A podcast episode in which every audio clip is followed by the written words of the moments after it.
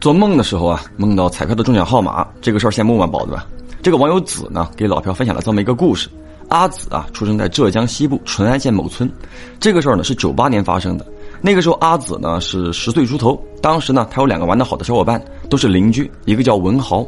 这个文豪呢有个外号叫豪猪，为什么呢？他背上有一个胎记，拳头大小，很像农村里小猪背上的花纹，所以呢就叫他豪猪。那另外一个小伙伴呢叫刚子。那个年头啊，当地人很穷，整个村子里啊，只有刚子家条件好一些。发生这个事儿的时候呢，是在腊月初八。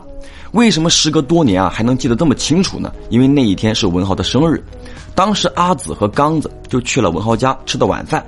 那个时候呢，也没有蛋糕，所以搞得就比较简单。那吃完饭之后呢，三兄弟就去院子里玩弹珠。很多小伙伴呢，应该都玩过啊，就是蹲在地上用自己的弹珠，哎，打对方的弹珠。那三人在玩弹珠的时候，文豪他妈去厨房洗碗了。好，玩了有几分钟左右，这个背对着院门的文豪忽然间回头，哎了一声，就是那种别人叫你，你答应的那种，哎。同时呢，他家院子里的狗也叫了两声。这个阿紫和刚子呢就问怎么了，文豪就讲说啊，有人叫他，但是刚子和阿紫都没有听到，而且呢，阿紫当时呢是正对着院门的，如果有人啊，自己肯定能看得见。随后三个人呢就起身往外跑，看看是谁叫的文豪。结果外面呢毛都没有，大伙呢都觉得说文豪是不是听错了？但文豪很坚持，说肯定没有听错啊，确定有人在门口叫他名字，而且他回头看的时候还看到一个人影从门口闪了过去。可是外面几百米之内呢都是那种很平坦的地面啊，三个人看了一圈也没看到人。好了，那没人呢就算了啊，三个小伙伴呢也没有当回事儿，又回去玩了会儿弹珠，就各回各家了。那晚上十点钟，这个阿紫啊刚躺下睡着，这个奶奶呢把他给叫了起来，说文豪的妈妈刚刚来了，问他们下午啊玩了什么，怎么文豪现在一直在家说胡话，还发烧。阿紫一听，赶紧起床就跑到文豪家，只见这个文豪呢躺在床上，闭着眼睛，嘴巴里呢也不知道一直在念叨什么。文豪的妈妈很着急啊，就问阿紫，啊，呃，下午你们三个到底干嘛了？阿紫呢就如实回答。啊，确实什么也没干呀！啊，就是在文豪家吃了肉，打了会儿弹珠。那这个时候啊，阿紫的奶奶也来了。他奶奶呢，在当地呢有点声望啊，就是会很多土方子治病的那种。这个奶奶一摸文豪，哇，怎么这么烫手？就说先给他擦擦身子。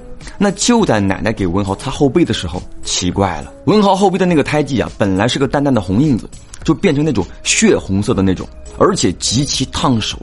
好了，这文豪他妈一看，哇的一下就哭出来了。那怎么办呢？去县里的医院，最起码得一个小时的路程，而且家里的男人都不在。文豪他爸和阿紫的父母都在县城打工，那奶奶就提议啊，先让他试试，不行叫刚子他爸送文豪去县里的医院。就这么折腾了有半个多小时，文豪还真降温了。那好了，终于退烧了，阿紫和奶奶也就回去了。那接下来发生的事儿啊，才是真正的不可思议。第二天天刚亮，阿紫呢就去了文豪他家。这个时候的文豪呢还没醒，阿紫正和文豪他妈讲话呢。忽然，刚子也来了。本来呢，头天晚上三个人约好了早上一起去钓鱼的。那刚子呢，并不知道头天夜里文豪发烧的事儿。来了之后，把这个鱼竿一丢，大嗓门就吼开了：“啊，猪，快起来！”话音刚落，文豪就出现在卧室的门口，只穿了一条裤衩，鞋子都没有穿。那个时候可是腊月呀，大冬天的。这个文豪呢，冲着自己的老妈就来了一句：“妈，八四二零七八幺。”所有的人都懵逼了，一脸疑惑的看着他。这个文豪又说：“快去买彩票，八四二零七八幺要中奖。”大伙呢都笑了。他妈就讲说：“啊，你还在做白日梦呢，快点穿衣服吃早饭了。”文豪这边呢就急得直跺脚。昨天晚上那个老爷爷告诉我的，让我一定记住这个号码，你快点去买。说完之后，他就去房间啊穿衣服了。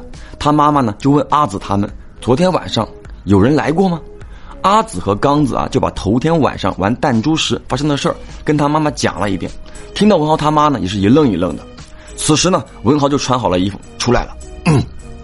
妈，昨天夜里做梦，梦见晚上门口叫我的那个人了，是一个白胡子老爷爷。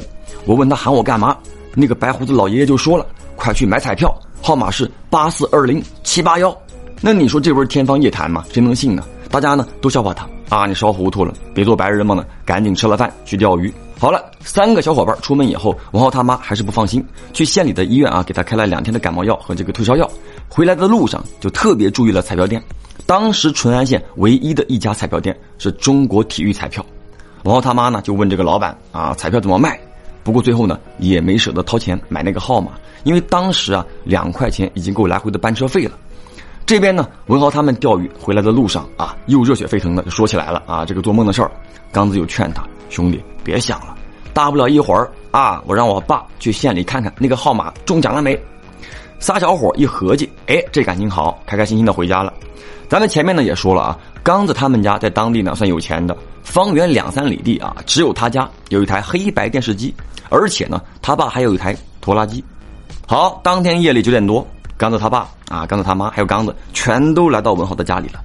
没错，八四二零七八幺真的中奖了。当晚彩票开奖的顺序和文豪梦到的数字一个不差，八四二零七八幺一等奖一百万。